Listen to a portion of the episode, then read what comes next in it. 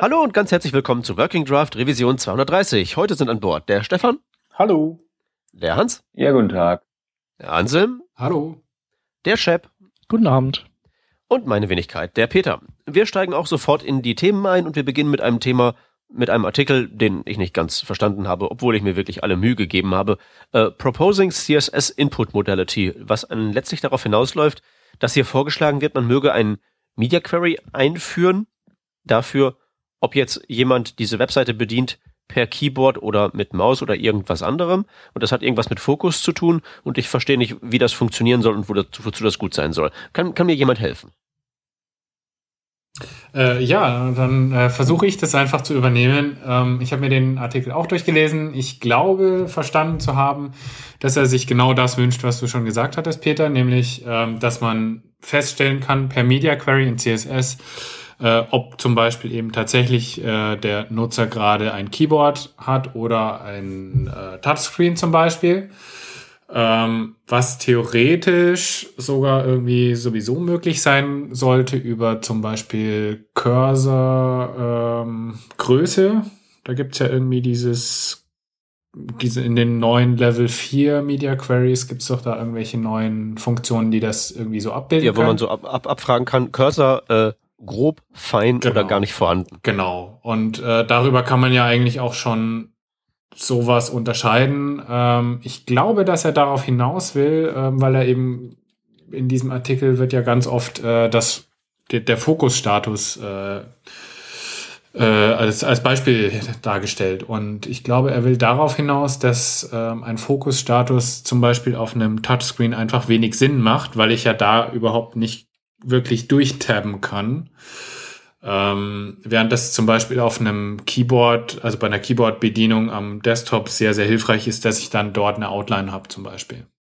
Okay, ähm, also was ich nämlich grundsätzlich nicht verstehe, ist, ähm, wie funktioniert das denn? Also wie kriegt denn dieses Ding raus, dass ich ein Keyboard benutze?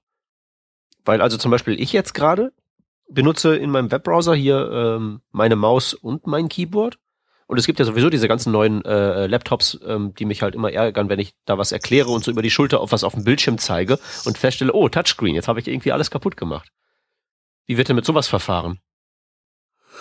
Das ist eine sehr gute Frage, die ich dir auch so nicht beantworten kann.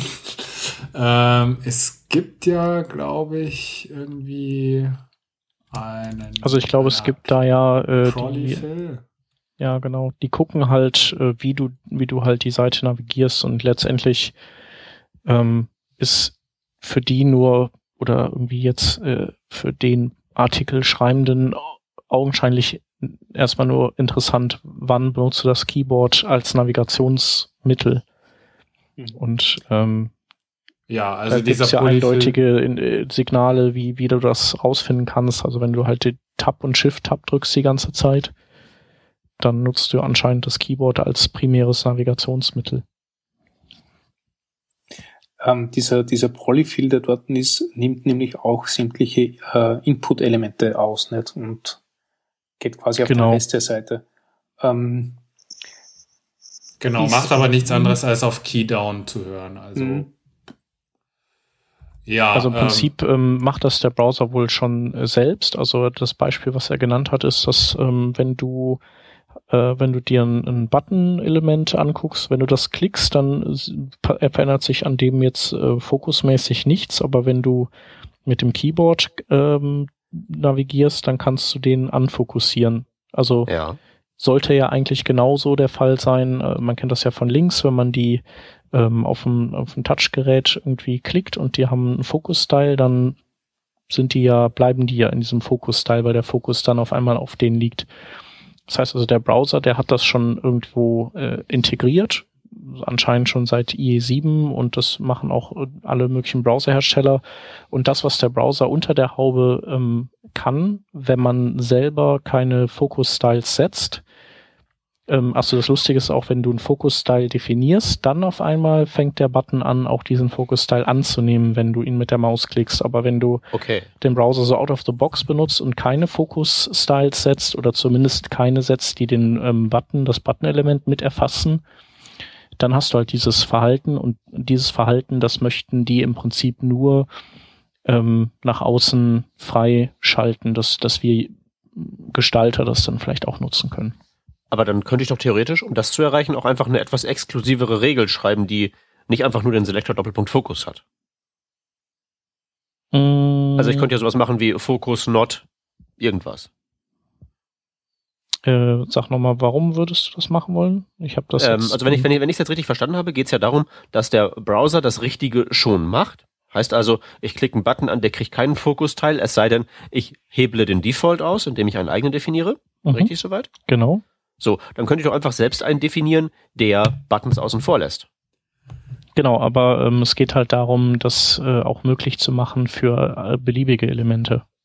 Mhm. Also dafür diese Mechanik, die, äh, die eben in einer bestimmten Art und Weise vorverdrahtet ist im Browser, auch ähm, etwas flexibler ähm, jedem anzubieten. Aber könnte ich das nicht einfach umdrehen sozusagen? Also nicht, dass ich eben auf das Keyboard jetzt direkt höre, sondern dass ich eben einfach sage, wenn Media Feature Pointer Coarse oder Fine ist, sagen wir mal Coarse, dann ist es nämlich ein Smartphone oder Touchscreen.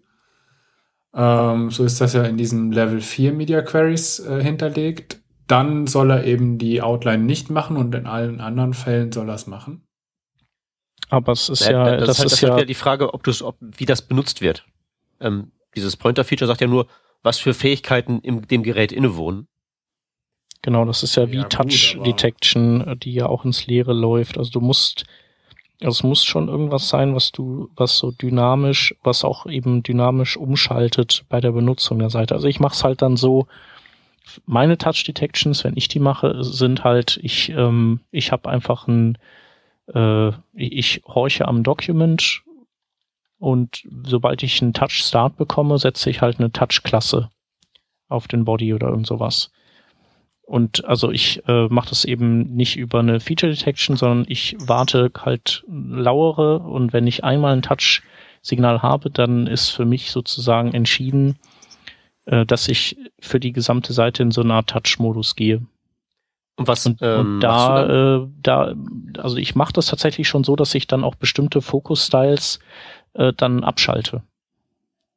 Ähm, okay. Weil ich, weil mich die tatsächlich auch äh, stören weil sie, also du, ich du finde die wichtig. So, so, kleine, kleinere Nachjustierungen, halt so wie kleinste Nachjustierungen, wie halt eben Fokus-Styles. Und nicht jetzt genau. so, hey, der Button wird größer oder so.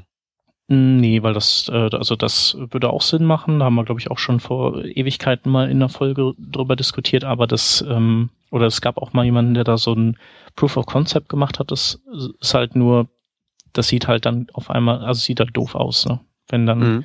deine Seite eventuell deutlich sich verändert in dem Moment, wo du das erste Mal irgendwas touchst.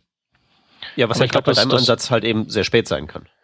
Genau, und das, das ist aber mit diesem Input-Modality-Ding auch nicht anders, weil der Browser entscheidet das genauso auch zur Laufzeit erst. Das ist also nichts, was schon von vornherein feststeht, weil der Browser kann ja nicht vorhersehen, wie du die Seite bedienst. Hm. Ähm, also es wird auch mit, mit dieser Geschichte nicht besser, aber ich glaube, die, ähm, also eigentlich nimmt die einem nur diese ganze, diese Sache ab, die ich mache mit JavaScript, dass ich halt auf bestimmte Dinge horche und dann eine Klasse oder ein, ein Attribut setze. Gibt es da auch wieder einen Weg zurück, dass du sagst, okay, jetzt hat er, hat er genug äh, gemaust oder ge, gekeyboardet und jetzt gehe wieder in den anderen Modus zurück? Beziehungsweise ist das in diesem Artikel so beschrieben?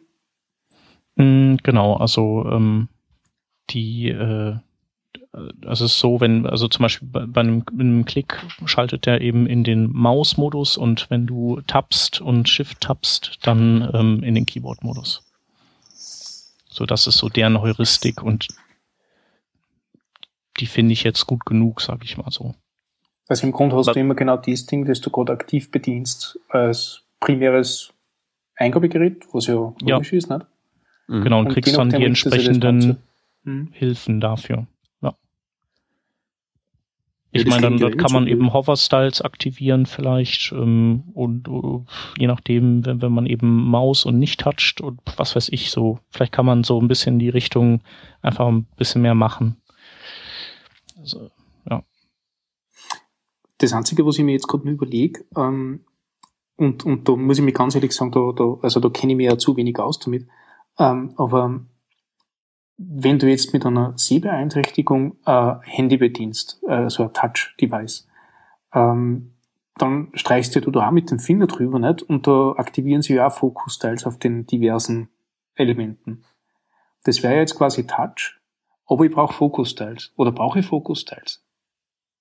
Nein, es soll ja eigentlich mm. nur Styling sein, nicht? Also der Fokus muss ja trotzdem vorhanden sein. Jetzt müssten wir Rodney hier haben. Ja. Aber genau, ich weiß nicht, ob der Rodney das beantworten kann. Jetzt müssten wir äh, Marco hier haben. Ja. Ähm, ja, also keine Ahnung. Das, äh, ich weiß nicht. Eine sehr gute Frage. Dankeschön. Ja. ich hätte keine Antwort drauf. Können wir nicht beantworten. Mhm. Ich weiß nur, dass ich das Problem auch habe, dass mich manchmal eben Fokus-Styles, die ich gerne setzen will, also weil ich, weil ich auch äh, Keyboard-Navigation durchaus ein, ein, als eine sehr gute Navigation sehe, so für, für Leute, die eben fit sind im, äh, im Bedienen von Computern, die, die oder die es irgendwie, die, die es schneller brauchen. Für die will ich halt Fokus-Styles setzen, auch aus Barrierefreiheitsgründen, aber ähm, visuell nerven die mich dann äh, wenn geklickt oder getoucht wird. Und zwar gewaltig. Mhm, klar. Aber das ist halt wirklich eine gute Frage, ob man da jetzt denn dann, ob das wirklich barrierefreiheitskonform ist. Aber das werden wir, das werden wir rausfinden. Mhm. Gut. Ähm, ich hatte ja noch, noch gefunden zu dem Artikel, das war da irgendwo auch verlinkt, so ein ähm, GitHub-Projekt namens What Input. Das ist dann sozusagen die, ähm, eine andere Lösung, die so im Prinzip das Gleiche macht. Ne? Drauf lauschen, was wird gerade benutzt und dann halt eben entsprechend ein Attribut setzen. Das wäre also so ähnlich wie die Lösung von dir, Chat, ne? Ja. Hm. Dann werden wir das nämlich auch mal verlinken, so als sozusagen die, ja, die fertige Library-Lösung aus der Dose. Ja, und sonst? Ich glaube, ich habe es jetzt verstanden. Das war ja eigentlich der, der einzige Grund, warum ich das Thema besprochen haben wollte. Ja, und sonst äh, gibt es eigentlich nicht viel dazu zu sagen. Ne? Mhm. Äh, ist halt ein, wieder ein kleiner Baustein mehr in unserem ganzen kaputten Webhaufen. Oh, oh. Eine, eine, eine goldene Brücke. Ich wollte ich wollte auch mal dem, ich wollte dem Hans zuvorkommen. Das ist sehr, äh, sehr schade jetzt für mich natürlich. Äh, trotzdem, sehr leid, Hans. Ich, ich, sehr leid finde das natürlich toll, dass du das adaptierst. Ja. Ich bin ein Kollegenschwein. Nee, das zeigt einfach aber auch, äh, wo, wo, ich, wo ich da stehe. Also ich meine, ja.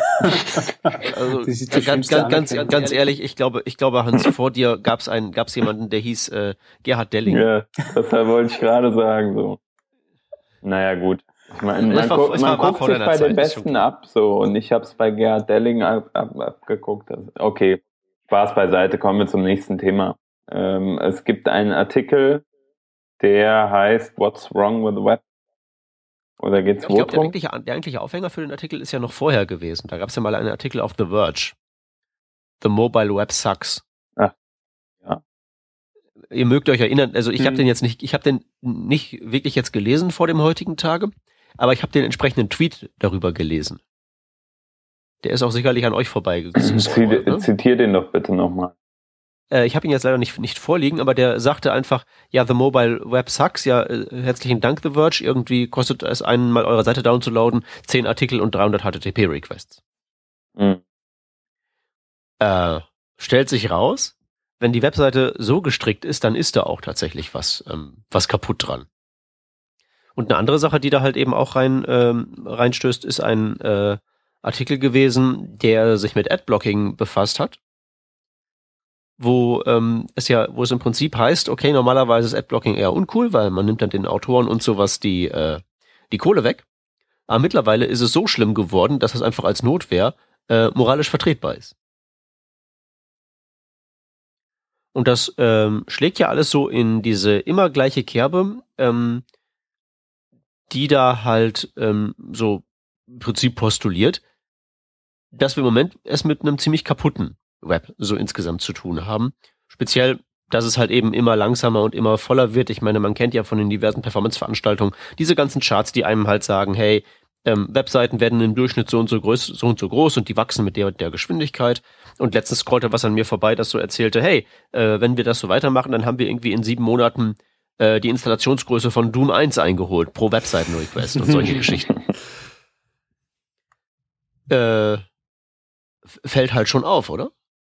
Ja, ich habe äh, gerade gestern auch einen Artikel äh, über die GQ gelesen. Die haben irgendwie jetzt im Juli, glaube ich, ihre Webseite neu gelauncht. Ähm, hatten vorher halt irgendwie auf dem Mobiltelefon hat die Seite im Schnitt oder sogar minimal sieben Sekunden gebraucht zum Laden gelegt. Und äh, war halt so eine übliche News-Seite, sage ich mal, die halt keine Ahnung, wie viel hunderte von Requests und zigtausend Skripte und 20.000 Analytics-Skripte und so weiter hatte. Ähm, die haben ihre Page-Load-Time einfach über 80 Prozent gesenkt, jetzt auf unter zwei Sekunden auf dem Mobile und äh, dadurch haben sie irgendwie auch direkt dann 70 Prozent mehr Traffic auf Mobile bekommen. Oder mehr sogar, ich weiß es nicht. Auf jeden Fall äh, extrem viel Zuwachs, seit sie äh, die Seite eben so verkleinert haben. Und ich glaube, dass da einfach extrem viel möglich wäre, wenn die entsprechenden Webseiten da auch was tun würden gegen diese Langsamkeit im Web und äh, ja, halt auch mal wirklich davon abkommen, immer nur irgendwie 10.000 Daten zu sammeln für, und es versuchen, jedem recht zu machen, weil bei diesen ganzen Datensammeln kommt es zumindest mir so vor, ist ja meistens für die, äh, die Werbung schalten auf den Seiten und äh, keine Ahnung, die meisten Newsseiten haben halt irgendwie vier, fünf Werbenetzwerke drin. Jeder erhebt dann seine eigenen Statistiken, jeder will noch ein eigenes Tracking dazu, ein eigenes Skript und so weiter. Ähm, wenn man das halt ein bisschen konsolidieren würde und äh, einfach nur an einer Stelle sammelt, nämlich vielleicht beim Verleger selber, dann äh, wäre da halt schon viel getan und man wäre von 400 auf vielleicht 40 Requests runter. Gibt es denn nicht mittlerweile für genau solche Sachen, auch wenn das jetzt ein bisschen off-topic ist, aber äh, auch Dienste, mit denen man einfach sagen kann, hier, ähm, du kannst dir alle Analytics-Daten dort und dort herholen? Ähm, das ist Segment.io. Ja, oder das ist eben genauso der, der Tracker ja. für alle Tracker. Genau. Ja. Äh, der macht aber auch, glaube ich, nur, soweit ich weiß, also kein Prozentsatz kann ich nicht sagen, aber der ähm, schleust nur das weiter, was weitergeschleust werden kann. Im schlimmen Fall äh, fügt er einfach Skripte rein. Nicht? Also das heißt, du, du hast dieses Segment-Skript drinnen und wenn der, wenn du irgendeinen Dienst haben möchtest und mit dem tracken möchtest und äh, den kann er nicht mit, mit seiner API bedienen, dann wird einfach das eine Skript injected. Und wo es halt nicht geht. Aber es nimmt ja schon einiges ab. Das ist richtig. Bist du sicher, dass das dann funktioniert? Weil dann stelle ich mir, ich stelle mir das nämlich vielleicht eher so vor, hey, äh, Segment.io, total, äh, total gut so vom, von dem, was da halt eben versprochen wird her. Also bauen wir das auch noch ein. mhm. ja, und können dann halt irgendwie so irgendwie so zwei Werbenetzwerke uns einsparen, aber irgendwie auch nur halb und dann können wir noch eins also, wieder also reinladen, dann muss eins wieder ausgelagert werden. Also da geht es jetzt nicht um, um Werbung, da geht es jetzt um Tracking, das muss ich dazu sagen. Ähm, das ist doch das Gleiche. Äh, im, Im Grunde ist genau das Gleiche. Also ähm, was uns aufgefallen ist, wir haben das, das Ding drinnen und Segment selbst ist auch äh, relativ, relativ kommod, aber was der dann, dann gibt's Leute, die das dann total cool finden, wenn sie einmal voll viel Sachen sehen bei einer in die Tracking-Tools. Und dann werden sie übermütig und aktivieren einmal alles. Und dann hast, mhm. dann hast du das Kraut benannt, nicht? Also da ist dann katastrophal. Äh, und dann bist du wieder dahinter und klickst wieder alle Sachen weg, die man nicht unbedingt braucht. Und äh, das stimmt schon. Also bei, bei vielen Sachen funktioniert's und deswegen nimmt man nimmt man es auch, aber äh, es gibt genug Sachen, wo das wieder nicht funktioniert. Und da muss halt ein bisschen ein Bewusstsein da sein, ne? was das angeht. Mhm. Ist das so? Dass dann Bewusstsein da sein muss, so, äh, dass ja, das mit dem oder Computer halt eben. Muss, ne? Also wir machen das ja, Ich würde, ich würde das mal jetzt so erstmal so als grundsätzliche Aussage, so die grundsätzliche Aussage, wenn ich es jetzt wirklich mal so einfach nur für sich, äh, da, da muss halt ähm, Bewusstsein für Performance geschaffen werden. Das ist ja letztlich das, was du meinst, ne? Genau. Aber das ist doch eigentlich eine relativ, äh, äh, relativ ungewöhnlich, das so zu sagen. Weil der Computer wird doch schneller. ähm, das ist ungewöhnlich so, aber da bin ich vielleicht im, im falschen Boot, weil wir eine Performance Company sind. Nicht? Ähm, das heißt, wenn ich da wem sage, hey, schau her, wir brauchen da, da äh, auf einmal mehrere hundert Kilobyte mehr für, für das bisschen Mehrwert, das du da generierst, der eigentlich eh keiner ist, den ein anderes Tool auch machen kann, dann hat es dort eine Gewichtung. Ähm, wie es bei anderen Companies ist, das weiß ich nicht. Das kann ich da echt nicht Naja, also der, der, der Verdacht liegt ja nahe. Also ähm, ich, ich weiß nicht, inwiefern du da zugehört hast, Chap, als wir da äh, vor ein paar Tagen beim, äh, wie hieß der Laden? Kartoffel... Lord. Kartoffellord, genau. Der Kartoffellord in Dortmund übrigens. Sehr empfehlenswert, super cool. okay. Es gibt auch genau. nicht nur Kartoffeln. Aber genau, ich habe auch ganz schön geguckt, als ich den Namen gehört habe. Der Kartoffellord. Genau, da haben wir, haben wir, haben wir, waren, wir, waren wir Kartoffellord und haben Kartoffeln gegessen, jedenfalls die meisten. Mhm. und hatten auch so darüber geredet, über dieses, über dieses, ähm, über die Geschichte mit der Werbung in den Webseiten. Und so diese, ähm, diese, diese Idee ähm, auch darauf zurückspielen, was ich jetzt gerade sagte, von wegen Werbung ist Tracking äh, einfach so, dass die Werbung ja auch immer aggressiver wird. Und mhm. demzufolge halt auch immer mehr so Sachen dabei hat, wie halt eben seine eigenen Tracker, weil die halt eben ständig am Aufrüsten und Aufrüsten und Aufrüsten sind. Ja, es ist halt, wenn man schon recht ähm, immun werden gegen Werbung nicht. Man, man beachtet sie eigentlich nicht mehr wirklich außer als, als lästig.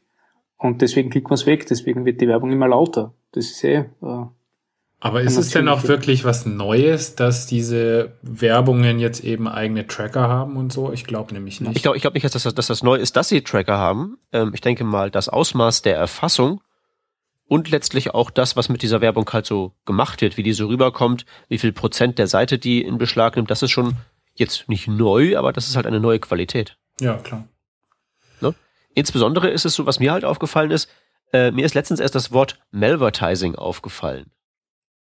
Also Werbung, die eingebunden wird und dann halt irgendwas euch unterschiebt, was halt dann unter Malware fällt. Kann man auch sagen, gab's schon immer. Äh, nur jetzt haben wir halt mittlerweile ein eigenes Wort dafür. Mhm. Das ist ja auch schon mal ein Indikator für irgendwas. Also ähm, was ich jetzt noch äh, einwerfen will, ist, ähm, dass dass es ja da eine riesen Schere gibt bei den Webseiten. Also ähm, es gibt ja diese Webseiten, die völlig kaputt sind und der Rest ist total super.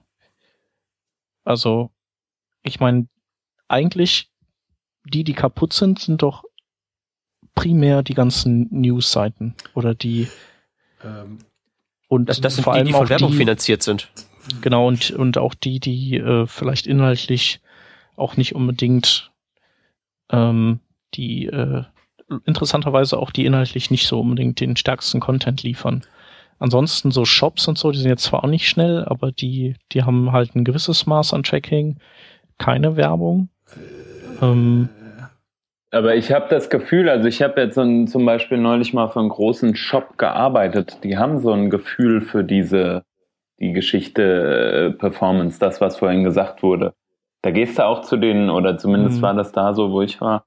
Du bist zu den Leuten hingegangen, die über, ähm, über Features entschieden haben oder so. Und wenn du denen gesagt hast, klar können wir das so machen, aber das wird unsere Ladezeit um so und so viel oder das hat einen starken Einfluss auf unsere Ladezeit oder keine Ahnung, was auch immer, dann haben die gesagt, ja, okay, nee, dann brauchen wir gar nicht weiter darüber reden.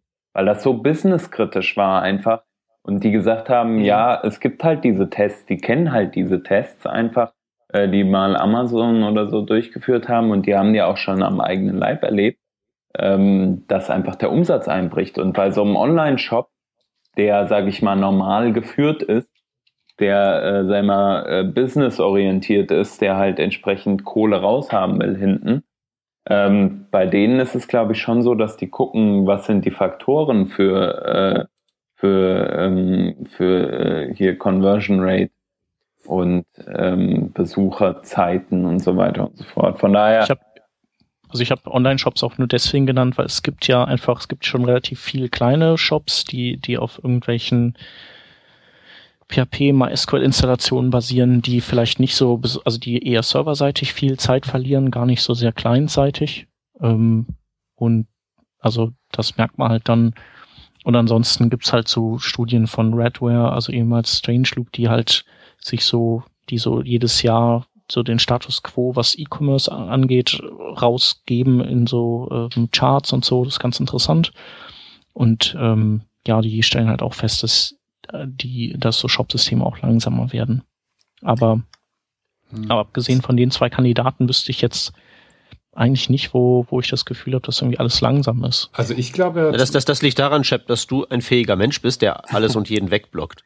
Der Fee, der Fee zu der mm. Geschichte, die der Hans erzählt hat, äh, eine Gegengeschichte erzählen. Die ist, glaube ich, recht interessant. Ähm, nur, dass ich da kurz ein, eingrätschen darf.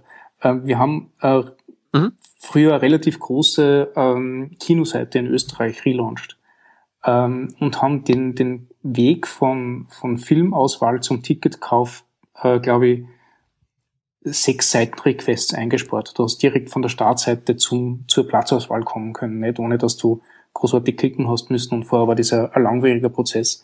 Äh, und ähm, total super, online gegangen, alle, alle, alle recht happy gewesen, dass das so schnell geht. Fakt war, dass nicht unbedingt mehr Leute jetzt Kinotickets gekauft haben, aber dadurch, dass die, der Weg so kurz war, ähm, ist die, die Anzahl an Werbeeinblendungen drastisch reduziert worden und die haben massive äh, äh, Einnahmen Einbußen gehabt, die normalerweise sämtliche äh, Leute, die die Webseite betreiben, äh, äh, bezahlt hätten.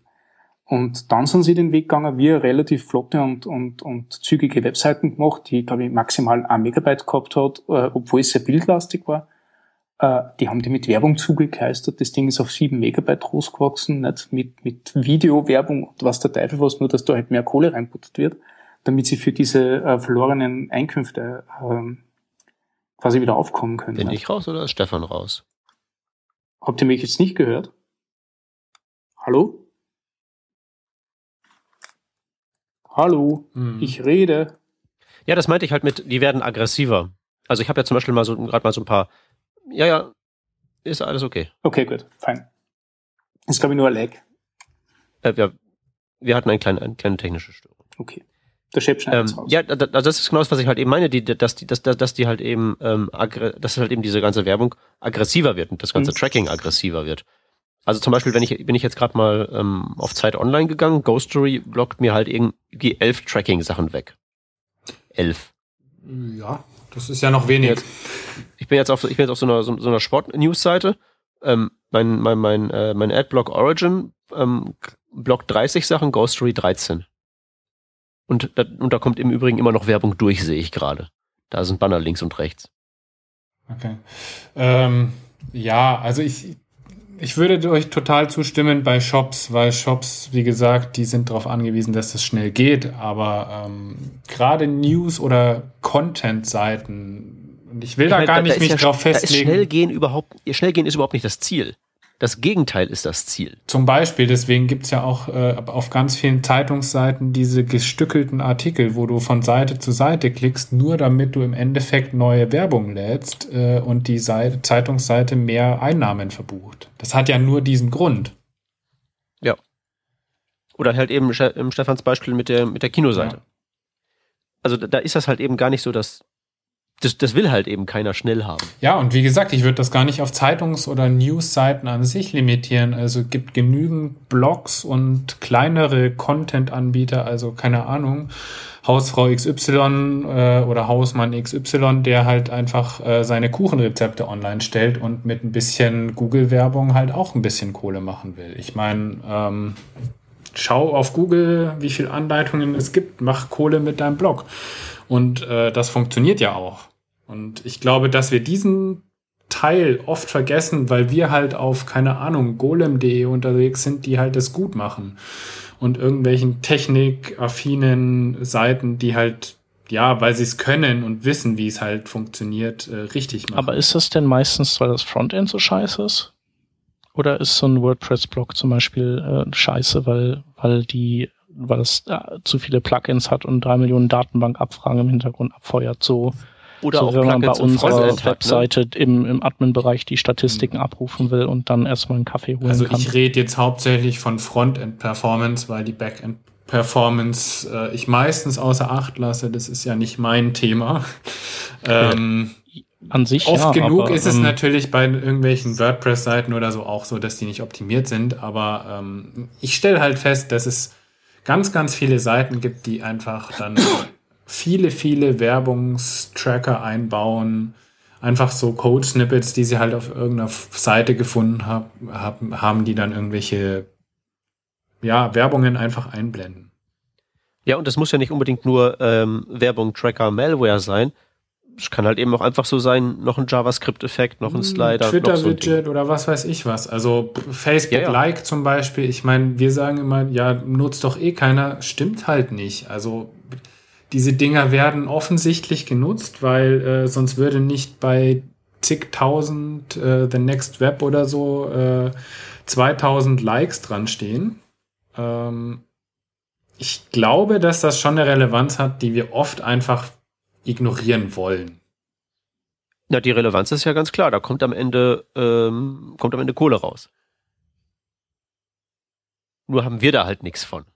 Ja, und wir würden es natürlich gerne irgendwie sagen, dass es schlecht ist, dass es falsch ist, das zu nutzen, aber ähm, vergessen halt dabei, dass es vielleicht sogar für viele einfach auch ein praktischer Weg ist. Also ich kann mir durchaus vorstellen, ich habe es äh, ein paar Mal gesehen, dass Leute tatsächlich dieses Share, diesen Share- oder Like-Button von Facebook auf Seiten benutzen, um dann Artikel auch per Direktnachricht an Freunde zu schicken oder so.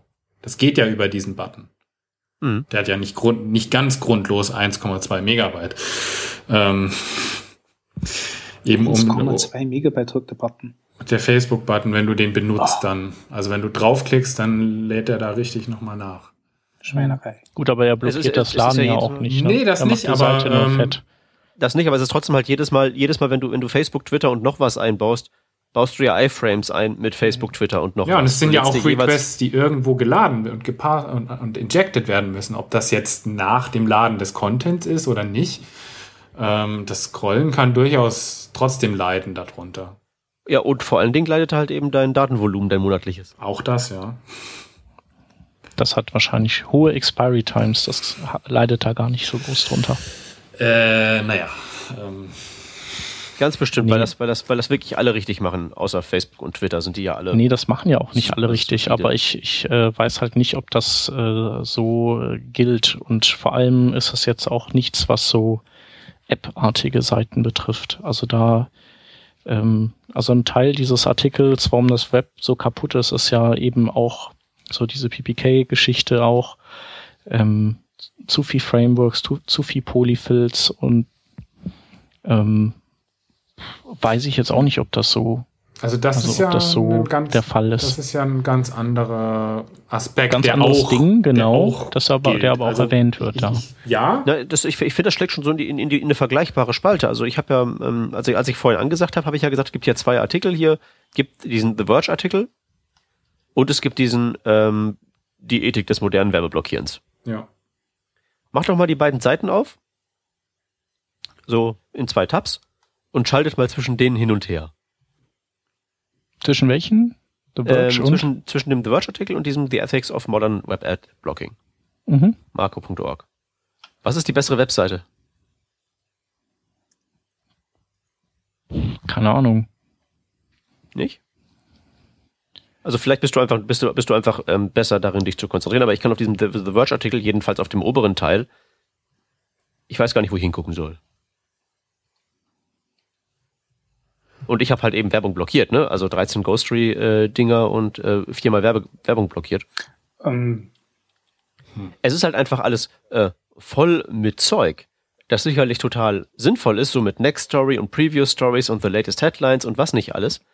Ähm, was sicherlich so aus einer Business-Perspektive für The Verge halt ganz toll ist. Aber wenn du mich mal als Nutzer fragst, wie ich das finde. Ja, aber es geht ja gar nicht um, um dich. Also es, es geht, also das Web ist halt dann nicht für dich gut, aber für The Verge. Äh, ja, ganz genau. Ja, und du bist halt der Depp, ähm, der die reich macht. Naja, sagen wir mal so, das sind ja auch ganz verschiedene Ausrichtungen. Also bei dem Marco.org, da würde ich mir jetzt diesen Artikel durchlesen und dann war's das, dann gehe ich halt wieder runter von der Seite. Bei The Verge, das ist halt eine News-Webseite, da gehe ich auf theverge.com und dann suche ich mir erstmal die Artikel raus, die ich lesen möchte das ist ja ein ganz anderer Ansatz auch schon. Also ich möchte auf der einen Seite stöbern und bei der anderen möchte ich halt einen Artikel lesen. Geht zumindest mir so. Also das glaube ich. Ich glaube, bei The Verge also willst glaub, du auch nicht stöbern, aber die wollen, nicht. dass du stöberst. Ich, ich, und ich hm. glaube da, genau das nicht. Ich glaube, sowas lebt heutzutage ganz stark von Social Media. Auch?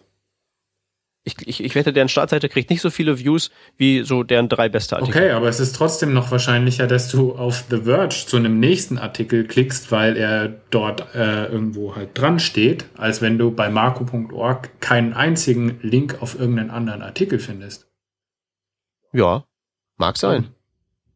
Wie gesagt, so als, so als, als Geld, Geldgenerierungsmaschine ist das halt eben ganz fein. Hm, ich weiß gar nicht, Und ob das jetzt nur rein Geldgenerierungs, äh, also um die Geldgenerierung hier geht, sondern es geht ja auch darum, Warum den. denn bitte schön sonst? Wir machen doch hier ein Business. Ja, gut, aber ähm, auch darum, dass der Nutzer einfach an mehr Inhalte auf der gleichen Seite kommt, also Kundenbindung. Damit da mehr Kohle hinten rausfällt. Also mal bitte. Aber du willst halt die Kundenbindung nur aus einem Grund, weil du dem noch mehr. Alles geht aufs, aufs, äh, aufs Geld zurück. Na klar. So gesehen macht Marco das falsch, weil. Ne, dem ist das Wumpe. Der will ja nur das eine Ding da an den Mann bringen. Der möchte kein Geld damit machen, das ist richtig. Genau. Oder, oder er hat ein anderes Geschäftsmodell. Hat soll ja noch andere Webseiten, so Web Webseiten geben, wo man, wo schlaue Artikel geschrieben werden und dann ja. die Wertschöpfung indirekt stattfindet. Die Frage ist trotzdem, könnte man jetzt dadurch, dass man zum Beispiel die Seite von Marco, dass er da irgendwie mehr Werbung zu sich selbst macht, noch einen Service anbietet auf, in einer Sidebar oder so, ist das für normale Leute attraktiver dann? Also sind die Chancen höher, dass man dadurch dann mehr Aufträge kriegt? Als wenn ich jetzt mm. gar nicht drauf verweise und einfach nur darauf hoffe, dass die Leute sich erinnern, dass XYZ am 11. Mhm. August 2013 äh, mal irgendeinen Artikel über irgendwas geschrieben hat. Also ganz ehrlich, die ganzen Nerds heutzutage haben nicht mal eigene Webseiten, die schreiben Zeug auf medium.com. Ja. Wo es dann, klar, wo es dann vor und zurück Buttons zwar gibt, aber dann landen sie halt eben beim nächsten Programmierer und nicht wieder bei dir. Ja, das ist richtig. Und ganz ehrlich, ich habe keine Ahnung, wer welchen Artikel auf Medium schreibt. Und ich sehe das als Problem. Also nicht für mich, weil, pff, naja, ich kaufe jetzt nicht so viel Programmierleistung ein, aber Medium ist halt ein Artikel auf Medium und der kann gut sein, aber ich erinnere mich trotzdem nicht, wer ihn geschrieben hat. Ja. Also das ist schön okay. zum Lesen, aber ähm, so als reine Marketingmaßnahme, um damit Geld zu verdienen, finde ich es mehr als kontraproduktiv. Hm. Hast du das schon ausprobiert? Was meinst du mit ausprobieren? Medium. Auf Medium schreiben. Ja. Ja, ich nehme mich auch und ich bin eigentlich total begeistert davon. Also ich, hm. ich, ich, ich brauche nichts machen. Nicht? Also ich habe jetzt zwei Beiträge geschrieben, die haben jetzt alle, äh, glaube ich, dreimal so viel Leser, als wie wenn ich es in meinem Blog veröffentlicht hätte. Wenn ich die, ja, die aber darum ging es mir ja nicht. Bitte? Darum ging es mir ja überhaupt nicht. Ja, aber auch das Feedback, das ich noch kriege, äh, äh, als, als Person, äh, ist, ist weit größer, als wie wenn ich das in meinem Blog gemacht hätte. Vielleicht mache ich meinen Blog falsch und Medium macht es halbwegs richtig, ich weiß nicht, aber ich, ähm, ich, ich kann dadurch schon ein bisschen Bass erzeugen. Den hätte ich, glaube ich, anders nicht gehabt. Okay. Ja, also, also ich bin, ähm, ich, ich bin natürlich auch nicht zu 100% überzeugt von dem Ding, aber ich muss ganz ehrlich sagen, diese, diese zwei Sachen, die ich da jetzt geschrieben habe, die, die machen äh, anscheinend der Murz weder, wenn ich jetzt diesen, diesen Referern trauen darf. Ich bin in Mailinglisten drinnen, ich bin in Foren drinnen, ich, äh, auf Hacker News glaube ich noch nicht, aber auf dem russischen Hacker News bin ich schon zweimal gefeatured worden. Also das ist, äh, entweder ist das, das Tool so, dass ich das besser sehe, wo das herkommt, äh, oder es generiert wirklich mehr Bass für das, dass ich quasi nichts getan habe. Also ich habe den ersten Artikel nicht auf Twitter angekündigt, nirgends, den habe ich einfach nur gepostet und gut war. Also und, und es wirkt sich auf, auf, auf äh, andere Sachen aus. Nicht? Also mein Blog hat jetzt zum Beispiel auch mehr Leser, seit ich auf Medium schreibe, was witzig ist. Das heißt, da, da, die finden schon den Klickweg durch bis zu, bis zu mir persönlich. Ja gut, aber, aber Anselms Theorie war ja jetzt wirklich, dass es, dass es dann sozusagen wirklich auf dir, der Person, dem Stefan Baumgartner auch hängen bleibt. Tut's das? Ähm, wann ich, wann ich dem, äh, den Feedback auf Twitter und so weiter trauen darf, schon, ja. Also die Leute wissen hm. dann schon, dass das ich bin, der das geschrieben hat. Okay. Hm. Also ich meine, das kann natürlich ein Zufall sein. Ne? Das, kann, das kann sein, dass ich genau die richtigen Beiträge für dieses, für dieses Medium haha, ausgewählt habe. Es kann auch sein, dass ich gerade, oh. ja, ah, es kann auch durchaus sein, dass ich, dass ich das gerade Sommerloch ist und die Leute wenigstens irgendwas zum Lesen haben. ähm, Oder du bist einfach so unglaublich gut. Und ich bin einfach so unglaublich das glaube ich eher nicht. Ähm, also keine, ich weiß nicht, ich kann mir das nicht erklären, nicht? aber, aber tatsächlich die zwei, die zwei Testläufe, die ich da gemacht habe, äh, die haben wahnsinnig gut funktioniert. Mhm. Ich traue mir keinen dritten machen, weil dann funktioniert sicher nicht mehr und dann kann ich nicht mehr so groß reden drüber. also für die paar Sachen muss ich ganz ehrlich sagen, das war schon fein. Mhm. Ja, na gut, das ist ja jetzt eigentlich auch was, ähm, was anderes. Genau, wir wollten ja eigentlich auch auf was ganz anderes raus, so initial. Wir wollten eigentlich bei der, bei der, bei der Kaputtheit des Webs Genau, und äh, waren, glaube ich, gerade bei Frameworks angelangt, ne? Ja, wir waren, also ich wollte noch kurz einen zu den, einen zu den Adblockern, ähm, einen, einen, kleinen, einen kleinen Schwenk machen. Äh, blockt ihr? Und äh, wenn ja, mit reinem Gewissen oder nicht? Also ich blocke mit äh, absolut reinem Gewissen per Disconnect und Ghostery. Ich habe keinen expliziten Adblocker und ich sehe auch bestimmte Werbung weiterhin. Okay, Disconnect ist, ähm, ist was? Was sehr ähnlich ist wie Ghostery. Nur manchmal auch noch so ein Browser-Plugin zuverlässiger. Oder? Ja, genau. Okay. Also äh, mit, mit absolut reinem Gewissen, weil da noch Werbung durchkommt oder? Mm, weil native Werbung durchkommt, also Werbung, die du auf deiner eigenen Seite, auf deinen eigenen Servern hostest, kommt durch. Und wenn du eben nichts äh, Bösartiges tust, also halt äh, groß mittracken alles, dann sehe ich die Werbung auch und äh, du kannst dein Business weitermachen. Wenn du mhm. halt mich trackst und versuchst irgendwie hier zu fingerprinten, dann ist es dein Problem, weil das will ich nicht. Hm. Okay. Der Rest? Ich adblockiere. Aber nicht mit Adblock Plus. Weil das sind ganz miese Drecksäcke. Das, das sind, das sind ja Arschpiraten. Mit was blockierst du? Äh, Adblock ganz normal, glaube ich, heißt das. Hm. Oder wie heißt das Ding? Adblock ganz Adblock. normal. Mhm. Genau. Und ja. Kein schlechtes Gewissen? Nee, weil äh, ich hol mir dann auch, ich bin durchaus jemand, der sich dann auch für Dinge, also ich ich bin ja jetzt keiner, der, oder wenn ich bestimmte Seiten habe, die ich regelmäßig frequentiere, dann finde ich das auch in Ordnung für die was zu bezahlen, was ich bei Golem ja auch mache. Ähm, ja, bei Zeit.de weiß ich nicht, da gibt's ja jetzt, äh, gibt's ja so ein Modell nicht. Ähm, es gibt aber oh, immer mehr. Haben, die, dafür haben die aber 80.000 Tracker.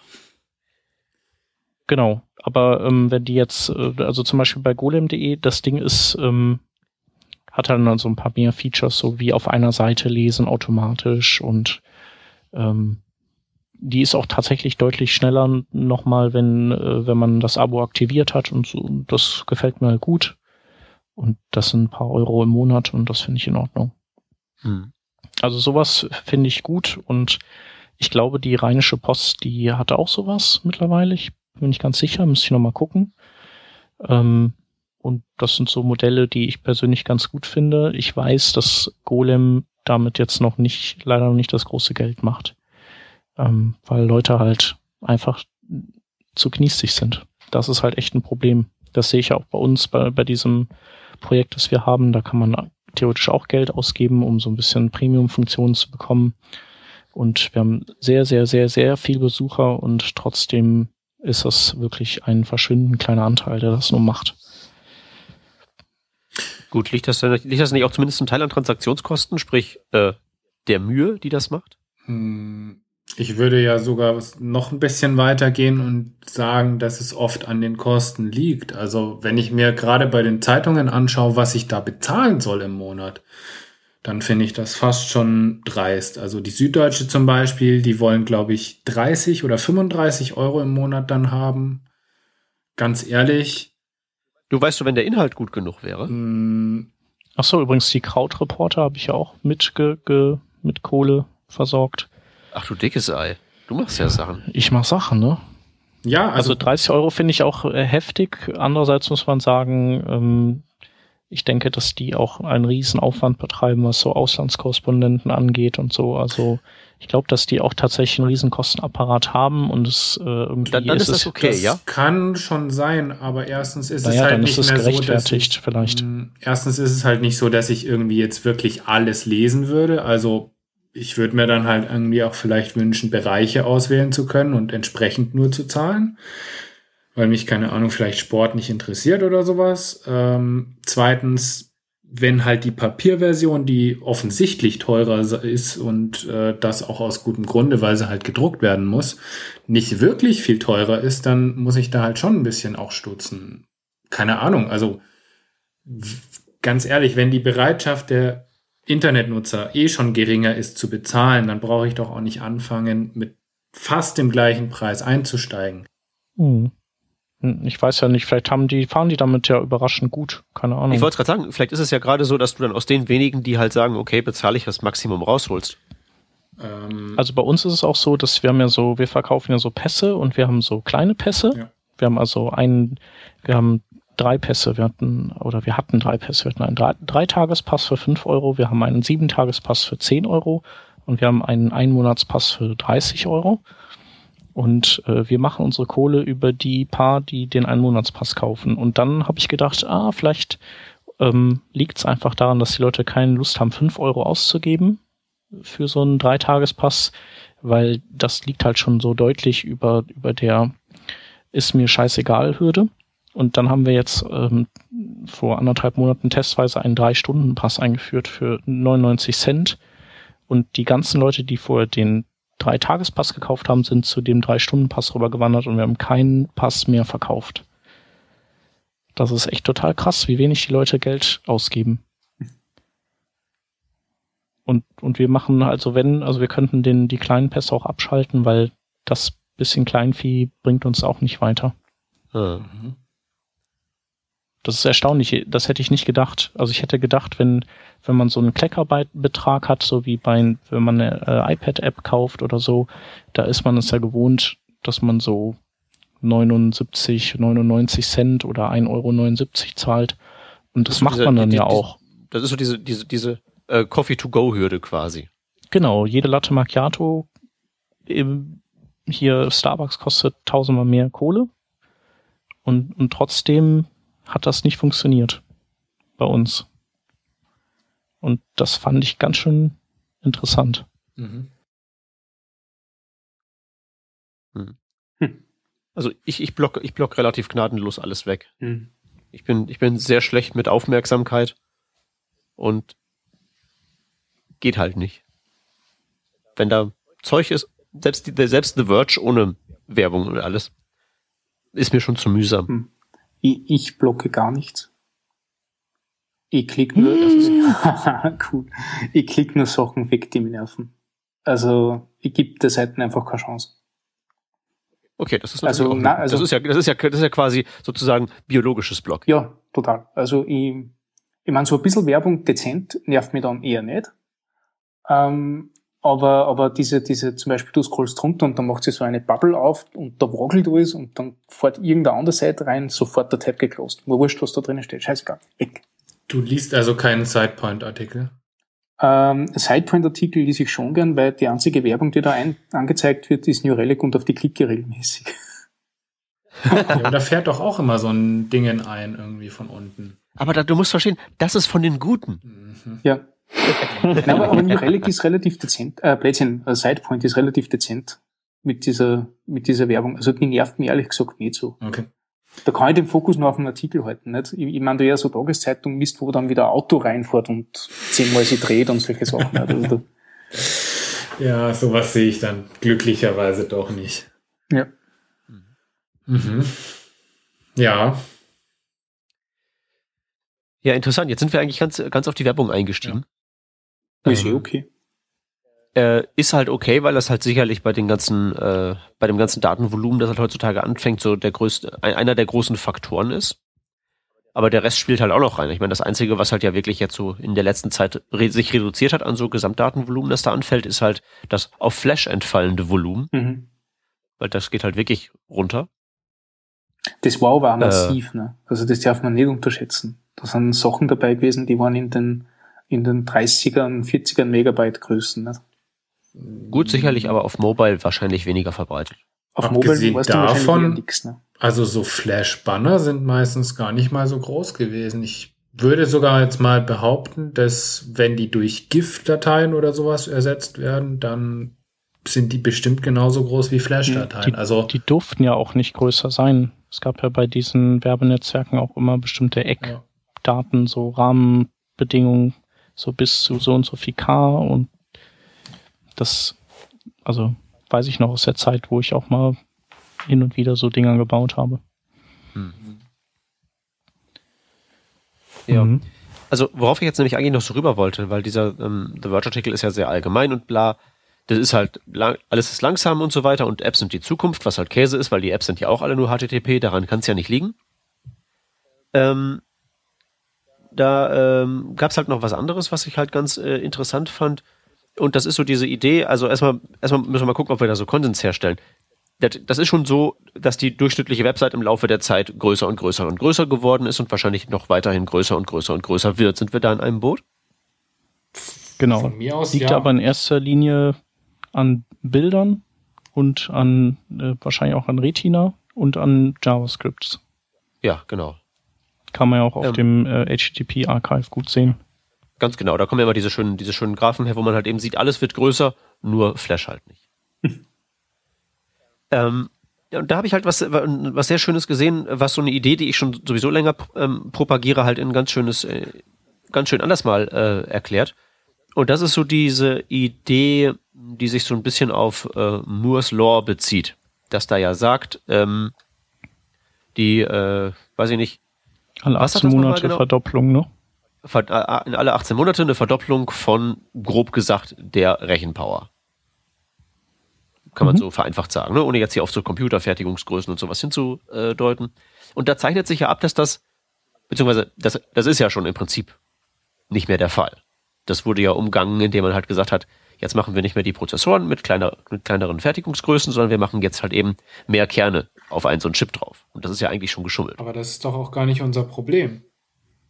Äh, das weiß ich gar nicht so sehr, ob das nicht doch unser Problem ist weil äh, mit der mit dieser Idee im Hintergrund, dass es Moore's Law gibt und der nächste Rechner wird immer fetter sein, kann man sich ja dann erlauben, das nächste Stück Software immer ähm, auch fetter zu machen und damit halt eben es zu ähm, ja dann halt eben sozusagen mitzuwachsen.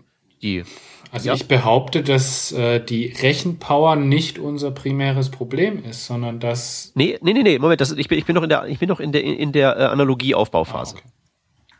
Ähm, aber so, die Rechenpower nicht. Aber ich meine, der Computer wird besser als solcher, oder? Also Rechenpower, mehr Speicher und krasserer Bildschirm und was nicht alles, ja, oder? Klar. So, stimmt das? Das stimmt soweit, ja. Weiß ich ja nicht, ob das für Webseiten zutrifft. Weil, was ich nämlich postuliere, ist, dass die, äh, dass sozusagen der durchschnittliche Rechner, auf dem die durchschnittliche Website ausgeführt wird, nicht besser wird, sondern vielleicht gleich bleibt, vielleicht schlechter wird. Und das sage ich deshalb, weil da immer mehr Webkonsum auf eben diesen Mobilgeräten stattfindet, die ja verglichen mit halt so einem herkömmlichen PC oder MacBook äh, in jeder denkbaren Dimension halt eben schwächer sind. Weiß ich gar nicht. Also ich sage jetzt mal das Standard Ist das nicht so? Es heißt doch immer, in ah, europäischen might not need jQuery, weil alleine das alleine um das zu parsen ja. Ich meine, nur so, nur so, es wird auch mal gesagt, so, ja, dieses riesige Stück JavaScript auf Mobile zu parsen alleine dauert schon eine Sekunde. Ja. Habe ich ehrlicherweise Aber meistens noch nicht festgestellt, dass es merklich langsamer ist. Jetzt einfach mal unter der Voraussetzung, dass wir von Deutschland sprechen. Ich will Ach, jetzt okay, mal nicht wir, die, die komm, anderen Länder da, mit einnehmen, weil dann kommen nee, wir wieder nee, zum üblichen. Du musst gar nicht in die dritte Welt kommen. Du kannst, du kannst auch in die zweite, in, in, in, so in die Schwellenländer kommen. Komm mal nach Berlin, so hier in meine Ecke. Da ist nämlich schon dein Computer ziemlich, dein mobiler Computer ziemlich unbrauchbar, weil du nämlich zumindest da in der Ecke, wo ich jetzt hier wohne, nördlich vom Hauptbahnhof, da hast du halt äh, schlechtes mobiles Internet. Moment, Moment zum Beispiel. Moment, Moment, Gehört ja auch zum Computer. Moment. Wir sprachen bisher immer von Hardware.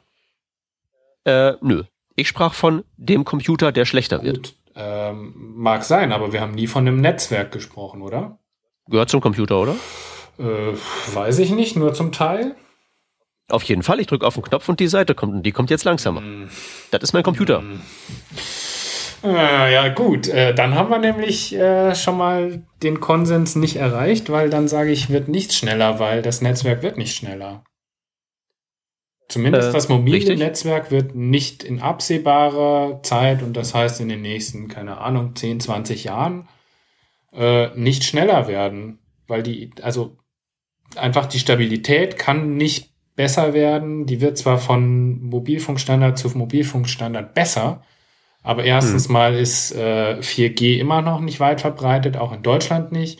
Und zweitens ist 4G nicht gleich 4G und äh, von dem her, ja, wir haben halt einfach in diesen mobilen Datenstreuungsnetzen ganz massiv viele Datenverluste und die wird es auch in Zukunft geben. Also hm. das ist das Problem, was wir haben und dadurch werden halt auch die Webseiten langsam, meiner Meinung nach. Das ist nicht, weil jetzt irgendwie, keine Ahnung, asynchron on Runtime nicht irgendeine Animation da geladen werden kann oder dargestellt werden kann flüssig. Ja, du, aber da, dann da würde ich vielleicht auch noch sagen, doch das auch. Also wie gesagt, es gibt da draußen diese Artikel, die darüber sich, die sich damit befassen, wie lange braucht es jQuery zu parsen auf einem Android-Gerät so und so. Ja, gut. Das sehe ich aber nicht als unser Hauptproblem. Weiß ich nicht. Ist halt so ein kleiner Baustein. Aber es ist halt eben nur mal so, dass diese Dinger alle äh, konstruktionsbedingt, weil sie eine andere Prozessorarchitektur verwenden, zum Beispiel, halt schon mal langsamer sind als halt ja. eben, was auch immer wir gerade auf dem Schreibtisch ja. stehen haben. Müssen sie ja auch sein, weil Geschwindigkeit ist nicht deren Job, deren Job ist halt eben Strom sparen. So, die haben wenig Speicher. Äh, jetzt sagst du, ist kein Problem, aber ich habe zumindest auf der äh, Open Tech School Konferenz, wo ich am Wochenende war, mit zwei verschiedenen Leuten unabhängig voneinander darüber geredet, was denn passiert, wenn ähm, das Mobilgerät, das man da gerade nutzt, zu viele Bilder aufgeladen bekommt. Die einen Browser schmieren einfach ab, die anderen zeigen keine Bilder mehr an. Ich glaube, Android-Browser irgendwo schmierte ab. Nee, die schmieren äh, eigentlich iOS. alle ab. Die schmieren alle ab. Genau, und iOS Wenn der Speicher ausgeht und wenn die Bilddimension zu groß ist, dann wird das nicht mehr angezeigt. Auf iOS, ne? Ja. Genau, genau. bei Android also, wahrscheinlich auch. Ja. Hm? Also, das sind halt tatsächlich so Dinge, die passieren. Bilder werden halt einfach nicht angezeigt, weil halt Zu eben groß, genau.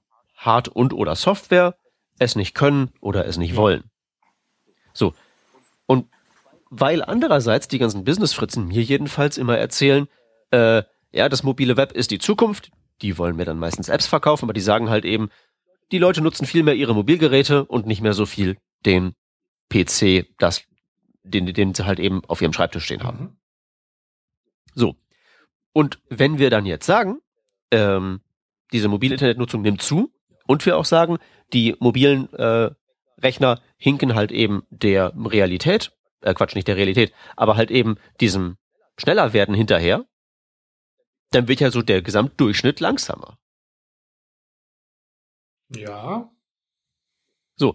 Und das ist halt, glaube ich, so genau das, äh, der Punkt, der einfach in dem Gewissen von so, in, in dem Bewusstsein von so Leuten, die Computerzeug machen, nicht so drin ist, weil es halt bisher immer und immer und immer und immer so war, dass die Computer immer und immer und immer und immer besser wurden. Mhm. Und das tun sie nicht mehr. Und dass es vielleicht eigentlich jetzt mal sinnvoll wäre, darüber nachzudenken, wie man jetzt sozusagen möglicherweise leichtgewichtiger wird und nicht mehr darüber nachdenkt, wie man jetzt sozusagen noch mehr neue Features irgendwo dran schrauben kann und dann halt eben versucht, den dadurch entstehenden Schaden zu reduzieren. Mhm und das ist halt so dieser, dieser, dieser, äh, diese Sache, die halt eben sehr schön in diesem, ähm, in dieser Präsentation Webdesign The First Hundred Years erzählt wird, am Beispiel von halt auch so Flugzeugen. Die sind auch eine ganze Zeit immer besser und besser und besser geworden. Das waren erst klapprige Propellermaschinen aus Holz, dann plötzlich waren sie aus Metall, dann hatten sie Düsen und dann kam nichts mehr. Weil Überschall und Mondbasis und so ist halt alles nichts geworden, weil es halt eben technisch ausgereizt ist, weil es halt irgendwelche externen Faktoren gab, im Falle von Flugzeugen die Wirtschaftlichkeit, die sozusagen verhindert haben, dass die Weiterentwicklung in die Richtung besser und besser und besser und besser, also technisch besser und besser und besser, weitergeht, obwohl es halt eben technisch möglich gewesen wäre. Ne? Concorde ja. ist ja geflogen, war halt ein schlechtes Geschäft, hat man eingestampft. Passiert jetzt nicht mehr. Keiner redet mehr von Überschall. Ja, ist ja beim, beim Zug genau das gleiche gewesen. Ich meine, es gibt Züge, die fahren theoretisch 520 kmh. Nur ähm, ja. rechnet sich's halt nicht, weil die Energiekosten zu hoch sind und es auch nicht wirklich viel schneller ist, weil man ja auch wieder bremsen und beschleunigen muss.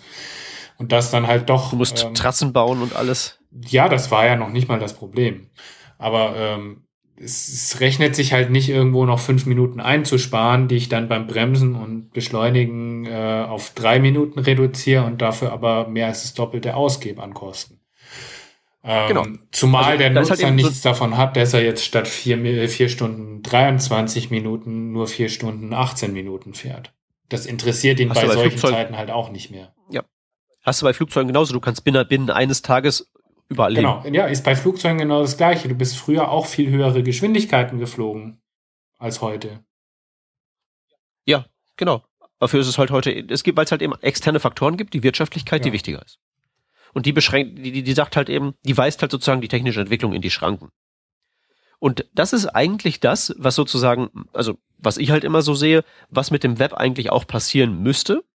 Unsere Webseiten könnten immer cooler und cooler werden, weil wir immer auch mit Webstandards und JavaScript-Libraries und so immer mehr fancy und fancy Zeug reinbauen könnten, das besser und besser und besser wird. Aber es gibt diesen externen Faktor, ähm, die Entwicklung von dem durchschnittlichen Computer, speziell halt eben dem, der zunehmenden Bedeutung von Mobile, die uns da eigentlich bremsen müsste, dass wir da eigentlich sagen, nee, äh, jetzt müssen wir eigentlich mal vielleicht eher uns mehr in Zurückhaltung üben und Rückbau betreiben und uns vielleicht darauf besinnen, die Performance zu verbessern. Äh, aber im Moment sind wir, so scheint es mir, noch in der Phase, dass wir eine Concorde bauen und uns dann hinterher wundern werden, hoppla, das Ding fällt runter, oh, das ist teuer, das lohnt sich gar nicht, das wird uns langfristig um die Ohren fliegen. Ich erzähle das schon länger, aber dieser Flugzeugvergleich in diesem Talk, der hat, der, der, der den finde ich ja äh, sehr wunderschön passend. Ich weiß nicht, äh, sag doch mal, erzähle ich Blödsinn? Also, ich stimme dir da ziemlich zu, weil ich das genauso sehe. Ich bin der Meinung, dass wir da gerade uns vor allem im letzten Jahr in die relativ falsche Richtung bewegen. Ähm, keine Ahnung, also ich habe festgestellt in den letzten Projekten, die alle mit React gemacht wurden, dass das, was mit React dort gebaut wurde, zwar super cool ist vom Engineering Part, also keine Ahnung, die Coding-Standards und äh, es ist einfach schöner Code, der dort geschrieben werden kann, dadurch, dass du halt diese Abstraktion hast und ein Framework, was dir sehr viele Möglichkeiten bietet. Aber von der Experience muss ich sagen, fühlt sich's einfach schlechter an äh, in jeder Hinsicht. Also ob das jetzt die Ladezeit ist, weil ich erstmal 300 Kilobyte La äh, JavaScript laden muss, bevor ich überhaupt was sehe ähm, bis hin zum Scrollen auf solchen Seiten, teilweise nicht in jedem Fall. Teilweise ist es natürlich auch noch mal ein bisschen flüssiger, als wenn ich es mit normalen Technologien mache. Aber es ist irgendwie jetzt nicht so viel besser geworden, wie es immer oder oft angepriesen wird. Und also ich muss sagen, gerade auf Mobilgeräten finde ich, sind solche React Applications oft nicht unbedingt das, was einem immer so angepriesen wird. Und das liegt ja nicht, das ist, das ist ja kein spezifisches Problem von React oder so. Mm, nicht, ne? nicht direkt, das, das nein. Also das, das betrifft ja Angular genauso zum Beispiel, weil es ja auch einfach ein Framework ist, was erstmal geladen werden muss. Also wenn ich 200 Kilobyte JavaScript on Demand laden muss, ähm, also on Load, damit überhaupt was angezeigt wird, dann ist das einfach eine schlechte Experience für mich. Wenn ich auf einem hm. Mobilgerät hm. unterwegs bin mit einem vielleicht nicht ganz so guten Netzwerk. Gerade wenn ich vielleicht einfach nur einen Artikel lesen möchte. Aber es sieht halt eben, es sieht halt eben echt stark aus und ist halt so technisch Tut's gesehen das? echt eine feine Sache. Äh, also finde ich schon, wenn ich mir so React angucke, würde ich schon, das denke denk ich schon, also der Nerd in mir sagt dann ja auch, ja. Ja, vom Code her.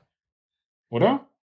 Ja, die ganze Technik ja. so als, als Gesamtkonstruktion. Ich meine auch nicht, nicht nur der Code, auch die ganze Konstruktion und was da alles so an Gehirnpower ja, ja, das, das, das meinte ich ja. Also es ist super cool und äh, es gibt auch, also es ist halt eine super leichter Einstieg auch für Backendler zum Beispiel, die halt vorher irgendwie Python geschrieben haben oder ähnliches, dann irgendwie jetzt wirklich mal mit äh, ES6 und solchen Sachen zu arbeiten. Das ist einfach viel einfacher, als wenn sie jetzt da sich mit Plain HTML, CSS, JavaScript rumärgern müssen, wo sie dann irgendwelche komischen Experiences haben, weil irgendeine Load-Time oder Load-Reihenfolge nicht mehr stimmt, die sie einfach nicht kennen. Also das ist für, für Programmierer ein super Schritt nach vorne. Aber für die Experience beim User, glaube ich, ist das nicht unbedingt das Beste. Und deswegen sage ich halt auch ganz oft, wenn das halt irgendwie jetzt so ein Backend Dashboard ist oder was weiß ich was, dann ist es doch super für solche Frameworks. Aber wenn es halt irgendwie was relativ Triviales ist, keine Ahnung, irgendein Wizard oder eine Seitenabfolge oder auch wirklich nur eine Webseite vielleicht, dann muss ich mir schon über, genau überlegen, ob ich dann dadurch irgendwie so einen fetten Delay einbauen will und vielleicht manchen Leuten gar nichts zeige, statt äh, einer Webseite, die halt angezeigt wird. Bloß damit ich äh, nett und sauber entwickeln kann. Hm. Die spannende Frage wird halt sein, wann es wie bei den Flugzeugingenieuren und wie es dazu kommen wird, dass wir eingebremst werden. Hm. Also ich, ich glaube, in dieser Präsentation wurde ja auch geschrieben, wie lange das beim Flugzeug gedauert hat, ne? Äh, das mag sein. Ich glaube, da war die Rede von 60 äh, Jahren. Äh, ich ja, die, die, also das ist aber dann auch schon was anderes, weil das ist dann ja so der, der, der Lebenszeitraum der Concorde. Das ist dann ja weiterhin das Einzel, als einzige ja. nicht militärische. Ja, also ich glaube nicht, dass es 60 Jahre dauert, aber immerhin äh, gibt es das äh, Web jetzt auch schon seit über 20 Jahren. Und ähm, ich glaube auch nicht, dass in den nächsten ein, zwei Jahren sich da groß was ändern wird, weil so Frameworks wie React und Angular gerade erst aus dem Boden schießen und immer neue und bessere Sachen da kommen und die Leute erstmal das Zeug auch ausprobieren wollen. Und solange das nicht irgendwie was ist, was jetzt Standard ist, sowas wie jQuery zum Beispiel, glaube ich nicht, dass sich da irgendwie die Leute diesen, äh, wie sagt man, Abenteurergeist äh, nehmen lassen, das dann auszuprobieren und einzusetzen. Egal, ob das jetzt gut oder schlecht für den Nutzer ist. Also ich glaube, das wird noch ein hm. bisschen dauern, bis da wirklich, bis man sich da auf das Wesentliche konzentriert. Ich denke mal, das wird halt so lange dauern, bis sich diese ähm, schlechte User Experience, die halt da entsteht, nicht mehr kompensieren lässt durch andere Maßnahmen, wie zum Beispiel aggressivere Werbung, mehr Tracking und solche Geschichten. Ja. Weil am Ende ist ja, bezahlt ja irgendwer die ganze Veranstaltung und der muss halt gucken, dass er aus seiner Seite genug Kohle rauskratzt. Und das kann man ja entweder machen, indem man aggressiver verkauft oder halt besser wird. Ja. Also, ähm, wo das jetzt genau enden soll und wann und sowas, das weiß ich halt auch nicht. Mhm. Kann ja auch sein, dass gar nicht, dass einfach alles, alles doof wird, so ähnlich wie Economy Class fliegen heutzutage. In der Tat. Ja. ja. Unterschall schnell und noch nicht mal bequem. Absolut unbequem. Du bist ja wenigstens noch nicht so groß. Ja, ich verstehe ehrlich gesagt gar nicht. Also ich würde meinen Job echt nicht machen, wenn ich, äh, wenn ich nicht so ein Gartenzwerg wäre. Du kriegst ich. ja nicht mal mehr bei den ganzen Normalfliegern, kriegst du ja nicht mal mehr an äh, Notausgang sitzen viel mehr Beinfreiheit. Hast du dann fünf Zentimeter hm. mehr. Ja. Also ich glaube, Flieger finde ich geht eigentlich auch, aber ich finde ICE 2 so unglaublich unbequem. Ach, das geht wiederum. Da kann man die Füße halt ausstrecken in, in Gang und so. Echt? Und diese Sitze sind ein bisschen breiter. Ja, okay, also ich, ich, ich denke mal, das ist, das ist so das Ding. Die Sitze sind da breiter und ich glaube, dann haben wieder die längeren ein Problem, weil die Sitzfläche ist für ist zu lang für mich. Das ist, glaube ich, das Problem. Ah, ja, das kann sein. Keine Ahnung. Wer weiß. ja, aber. Ja, ist ähm, eh doof. Hey, wusstet ihr übrigens, dass, dass, dass, die, dass diese Bildschirme, diese LCDs, die im ICE 2 von der Decke hängen, äh, dass die, dass das Chrome ist? Nein. Und dass sie diese blaue Anzeige nächster Bahnhof in 28 Minuten mit einer Webseite machen? Mhm. Okay. Habe ich letztens gesehen, da war halt so Chromes Fehlerseite. Das Web ist überall. Ja. Ja, cool, da müsste nur noch Internet im Zug gehen und schon, ja, Dann sind wir ja schon wieder beim gleichen Problem. Lieblingstweet vom Wochenende. Äh, das WLAN im ICE müsste eigentlich RELAN heißen, weil es ist sehr scheu. oh. Aber das WLAN geht doch immer. Ich, hab, ich versuche das mittlerweile gar nicht mehr. Also das WLAN geht. Ja, das, ja, das, ja, raus, komm. Was denn? Ja, WLAN ist, ist toll. nichts ja. dahinter. Ja, das ist deswegen, aber dafür gibt's ja bald diese schönen Connectivity APIs, die dir sagen, ob du mit, ob du mit WLAN oder mit Edge verbunden bist und dann wird alles mhm. Oder mit RELAN. Und damit sind wir am Ende einer ganz tollen Sendung, beziehungsweise wir haben nur noch ein paar Links zu verkaufen. Genau. Genau, Shep, schieß los. Ähm, ja, genau. Der erste Link, ich wollte gerade sagen, wir haben uns die Folge ja versaut jetzt durch diese Sprüche. Die an sich gute. So, der erste Link ist npm Windows Upgrade und der ist für Windows-User. ich bin ein Windows-User.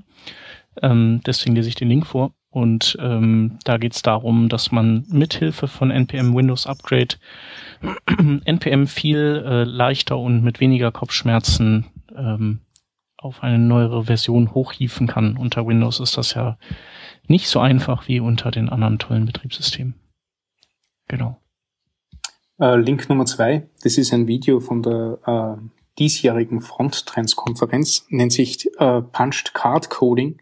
Da geht es im Grunde um einen Typen, der erzählt, wie er mit äh, Radio-Buttons in HTML-E-Mails einen voll funktionsfähigen Online-Shop implementiert hat. Das ist total schräg, also sehr empfehlenswert, da kommt man auf neue Ideen rauf.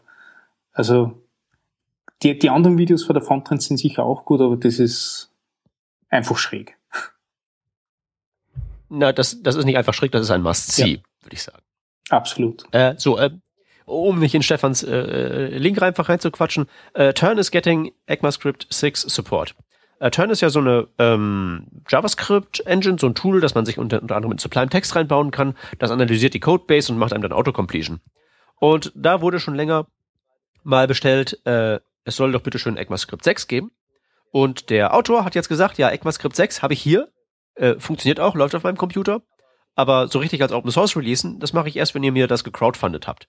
Was erstens ein sehr, sehr schönes Modell ist, um halt so Open Source Zeug zu finanzieren. Also erst bauen und dann halt eben releasen, wenn es äh, ja, wenn es halt eben dann nachträglich finanziert wurde. Und zum anderen möchte ich euch natürlich äh, dazu anregen, auch da ein paar Euro in den Hut zu werfen, weil dieses Tool ist ganz großer Sport. Der Typ ist ganz großartig, der macht ganz viel Open Source Software und da sind eure Euros sicherlich gut investiert. Das waren die Links und das war die Sendung, oder? Bien. Vielen Dank fürs Zuhören und bis zum nächsten Mal. Bis dann. Ciao. Tschüssi. Ciao. Ciao.